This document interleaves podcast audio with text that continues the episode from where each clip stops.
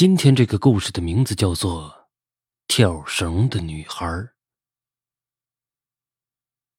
陈海最近碰到一件喜事儿，中文系的蒋小敏和经济系的刘雅秋同时对自己发出了爱情的暗号。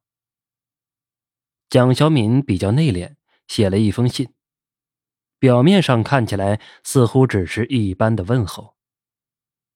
但是，善于掌握女孩子心态的陈海却清楚的体会到其中含蓄的表白。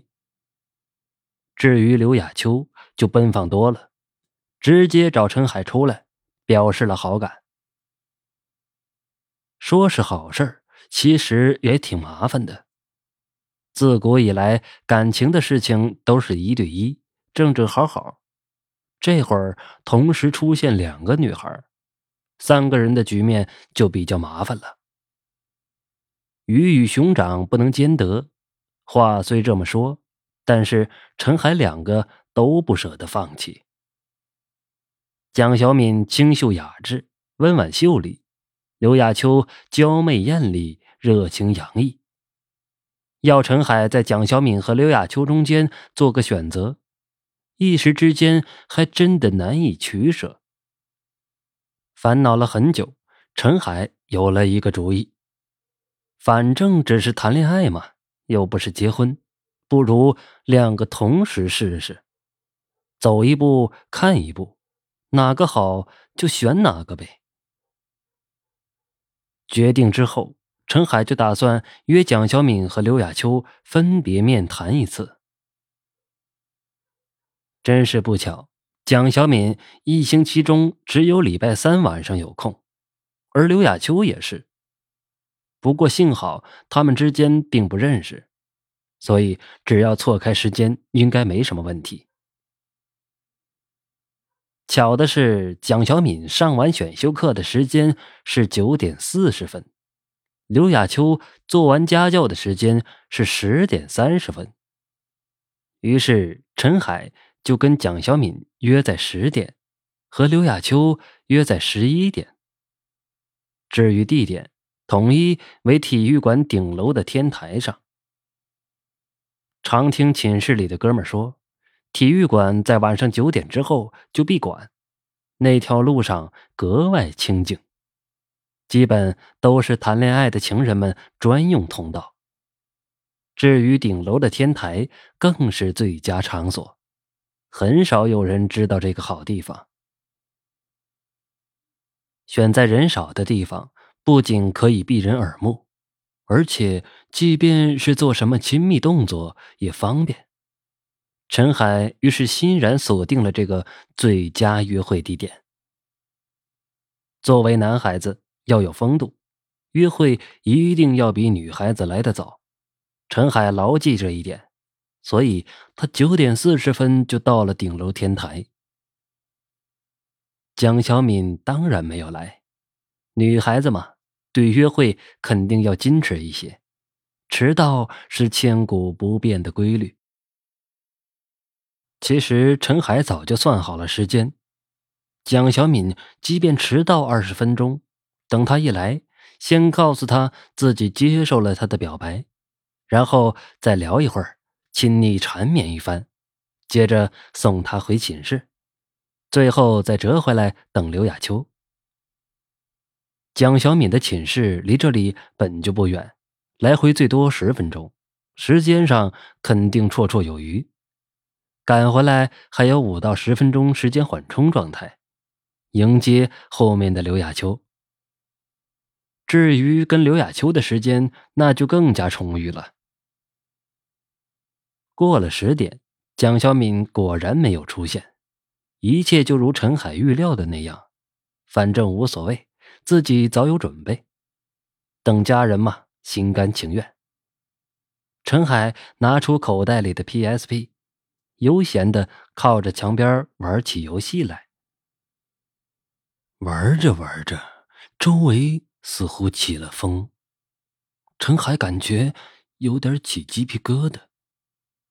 按理说，五月底的天气，气温已经远离很冷。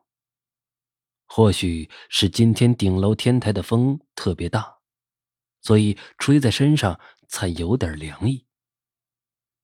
陈海有点后悔今天没留意天气预报，本想坚持一会儿，没想到越战越冷，只好收起 PSP，四处踱起步来。看了下表，已经十点半了，蒋小敏还是没有出现。奇怪，蒋小敏不像是那种会放鸽子的女孩啊。陈海想起白天，当自己告诉他晚上约在天台见面的时候，蒋小敏眼睛里流露出来的欣喜是那样的明显。离约会的时间都过了半个多小时了，怎么还没来呢？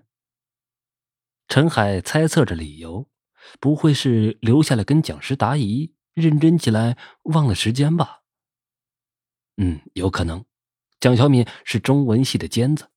对诗词选修肯定特别感兴趣，只可惜就是苦了自己在这里挨冻了。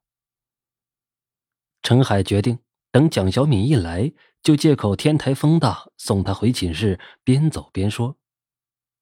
一方面可以不用再吹风，一方面也可以避开后一轮的刘雅秋。时间差不多，就算是迟到和刘雅秋的约会，也比让他撞见的好。为了让蒋小敏快点来，陈海拿出手机，发短信告诉蒋小敏自己还在等他，并问他大概什么时候到。忽然，陈海听到啪啪轻微的撞击声，四处望去，这才发现几十米之外的窗台边有个女孩在跳绳。这个女孩也不知道是什么时候上来的。自己居然一点察觉都没有。看女孩的身形略微矮胖，这个时候苦练跳绳，肯定是为了减肥。爱美之心，人皆有之。胖女孩真是用心良苦，选在深夜时分锻炼，百分百是为了避开白天大家的视线。精神挺让人钦佩的，可惜。会打扰自己和家人的约会。不过，反正已经不打算带蒋小敏在此久留，倒也无所谓。只是希望等会儿刘亚秋来的时候，这个女孩能知趣的消失。陈海又看了一下手表，已经九点四十分了，蒋小敏仍旧没有赶来赴约。这个玩笑开大了，都等了四十分钟了。居然还在继续玩着失踪，短信也没有回复，连声招呼都不打。陈海摸出手机去拨蒋小敏的电话，居然关机。陈海有点恼火，但是又无奈，只好打算过几分钟再打去试试。六十八，六十九，七十。跳绳的女孩开始数起数来。反正等着也没事就听他数会儿数好了，看他能坚持跳几个。九十六，九十七，九十八，九十八，九十八，九十八。那个女孩数到九十八，居然不再往下数了。陈海觉得好笑，又觉得奇怪，那个女孩。不会忽然得了口吃了吧？九十八，九十八，九十八。跳绳的数字仍旧停留在九十八上，丝毫没有前进的意思。看那女孩却并没有停止动作。九十八，九十八，女孩继续数着。声音越来越低，但是一点都没有喘气的迹象。在夜风拂过的晚上，听起来忽然之间就有种毛骨悚然的感觉。都快十一点了，蒋小敏踪影全无。陈海明白自己被耍了，不禁恼怒起来。如果是玩矜持，未免玩过头了。如果失约，起码也该说一声。自己傻等在这里，冷了个半死不说，还碰到一个口吃的女孩，真是莫名其妙。这个时候，陈海的手机骤然响了起来。本以为是蒋小敏良心发现，谁知道打来的竟是刘雅秋。不好意思，这个小孩子有点笨，说了好几次都没听懂。我帮他完成今天的功课就来了，等我一下啊。刘亚秋的声音满是歉意。没事没事，我等你。挂了手机，陈海心里得到一丝安慰。这样看来，还是刘雅秋好，有礼貌，也不故作姿态。如果找女朋友，还是这样的女孩子比较适合自己。陈海确定蒋小敏应该是不会来了，就算是来了。正好当着两个女孩的面宣布选择的人是刘雅秋。一方面惩罚一下爽约的蒋小敏，一方面正好做个选择，免得周旋在两人之间伤神伤脑。突然，陈海听到跳绳的胖女孩数数声变了，变成了九十八、九十九、九十九。九十九，然后跟刚才一样，周旋在九十九这个数字上，像卡住的 CD 一样。夜越来越深，也就越来越静。四周的声音只剩下风声、数数声，连刚才楼下远远的嬉闹声也荡然无存。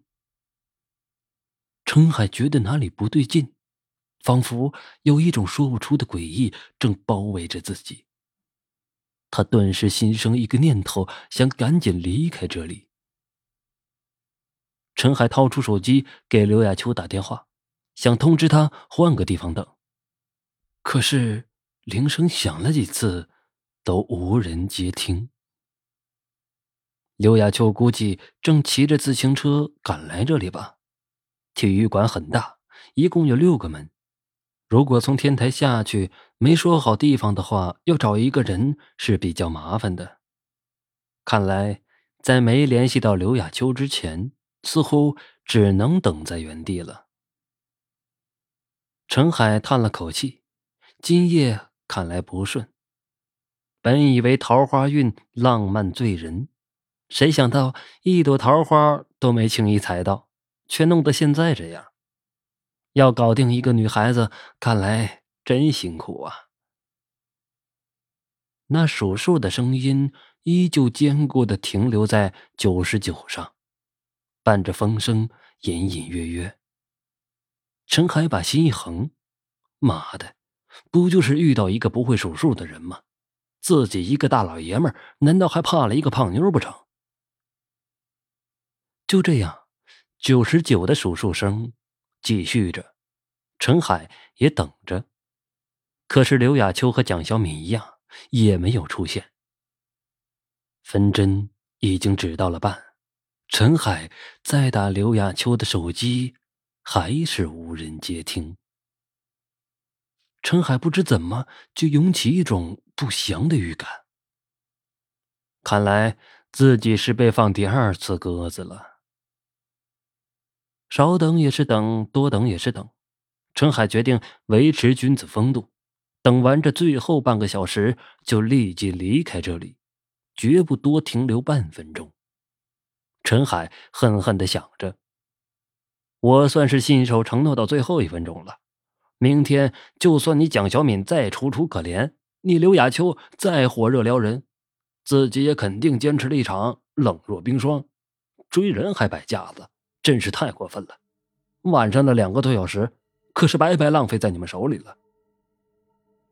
终于，时针和分针交叠在了一起，刘亚秋和蒋小敏一样失了约。